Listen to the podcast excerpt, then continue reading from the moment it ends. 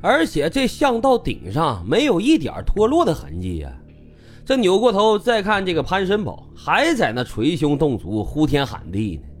伤心吧，倒是伤心，但似乎有点不合常理呀。咱们大家伙儿应该都有这个生活经验：一个人突然受到打击之后，他应该会发愣、会悲伤、会哭、会嚎，但是这都是短时间内的反应。时间一长之后啊，这人呢，应该就是默默的流泪，无声的哽咽。没有说多长时间，这半个小时、一个小时一直在那哇哇的哭，你就算是哭，你也得休息休息，是不是？这情绪啊，突然一哭一释放之后，他也需要重新积累呀。你再积累一会儿，才能继续哭出来。可是这潘森宝呢，那就跟打了鸡血一样，这通嚎啕啊，一刻都不带停的。而且旁边两个矿工老乡啊，这个说一句，那个说一句，但你仔细一听哈。他们的意思呢，都是想让矿主赔钱，这也是一个怪事儿啊。矿主和下矿的农民打了几十年的交道，知道他们一般呀都是胆小怕事的，只要是事不关己啊，一般那都不闻不问的。怎么今儿啊就站出来俩人在这仗义直言呢？这矿主吧脑子也灵光，马上就联想起来这几年在业内疯传的所谓打点子诈骗煤矿的团伙，他就赶紧问这个工头。这几人什么时候来矿上的？这工头就说刚来五天。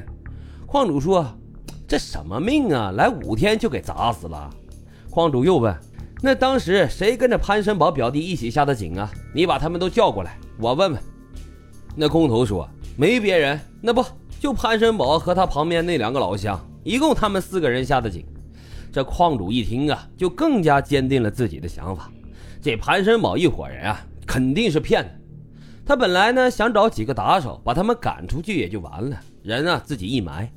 可转念一想啊，如果这群骗子到县里面或者是市里面去闹一下，不管他表弟是不是被砸死的，自己呀都要跟着吃官司。至少在这件事情真相大白之前，自己的煤矿啊恐怕是要关停整顿的。况且呀，不管这事儿是真事还是假事儿，捅到上面去，那不就是给自己添麻烦吗？你不得花钱打理呀？肚子里这么一盘算呀，这矿主就决定，还是给他们俩小钱息事宁人吧，这样呢比较划算。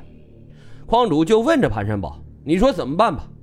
潘申宝的回答显得很有经验，他反问道：“人都死了，你还问我怎么办？我还想问你呢。”矿主说：“你少跟我来这套，你不就要钱吗？说个数。”潘申宝大嘴这么一撇：“这也是一条人命啊！你要我说，最少二十万。”矿主一听，当时都气炸了。你讹谁呢？搁这儿，国有煤矿死一个人才给多少钱？你跟我这要二十万？潘申宝皱着眉头装深沉，假装思索了一番之后说：“那就十万吧，一分也不能再少了。这钱呢，我还得给我表弟的父母养老呢。”矿主说：“你快拉倒吧，十万我给你十个大嘴巴子，最多给你三千块钱。”这潘申宝戏精附体呀，装作勃然大怒：“死一个人才给三千，你欺负我们外乡的民工是不是？我要上县城告你去。”矿主就说：“你告谁呀？这是徐州县城哪个部门我不熟啊？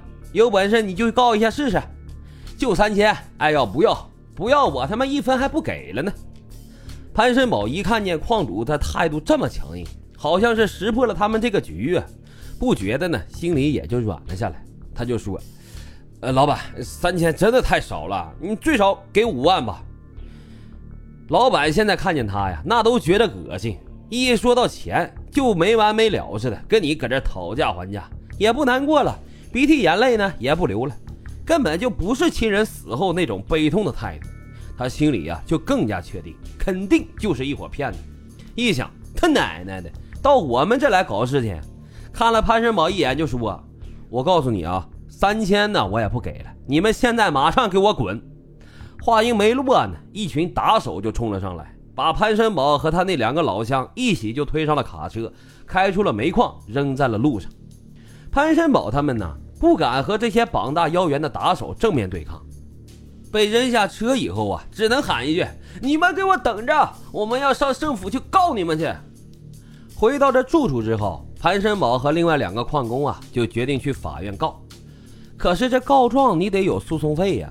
这三个人一个赛一个的抠门，一往分钱的时候啊，那都眼睛滴溜圆的搁这盯着，生怕自己呀少分了一点。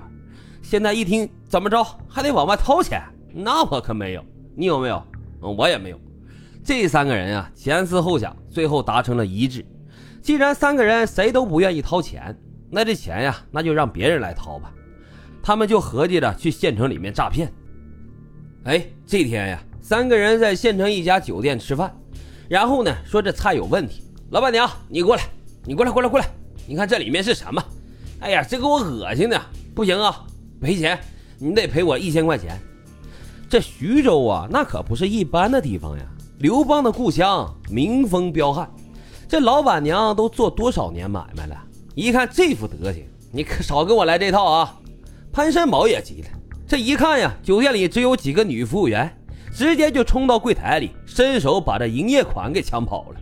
哎呀，这就从骗变成了明抢了呀！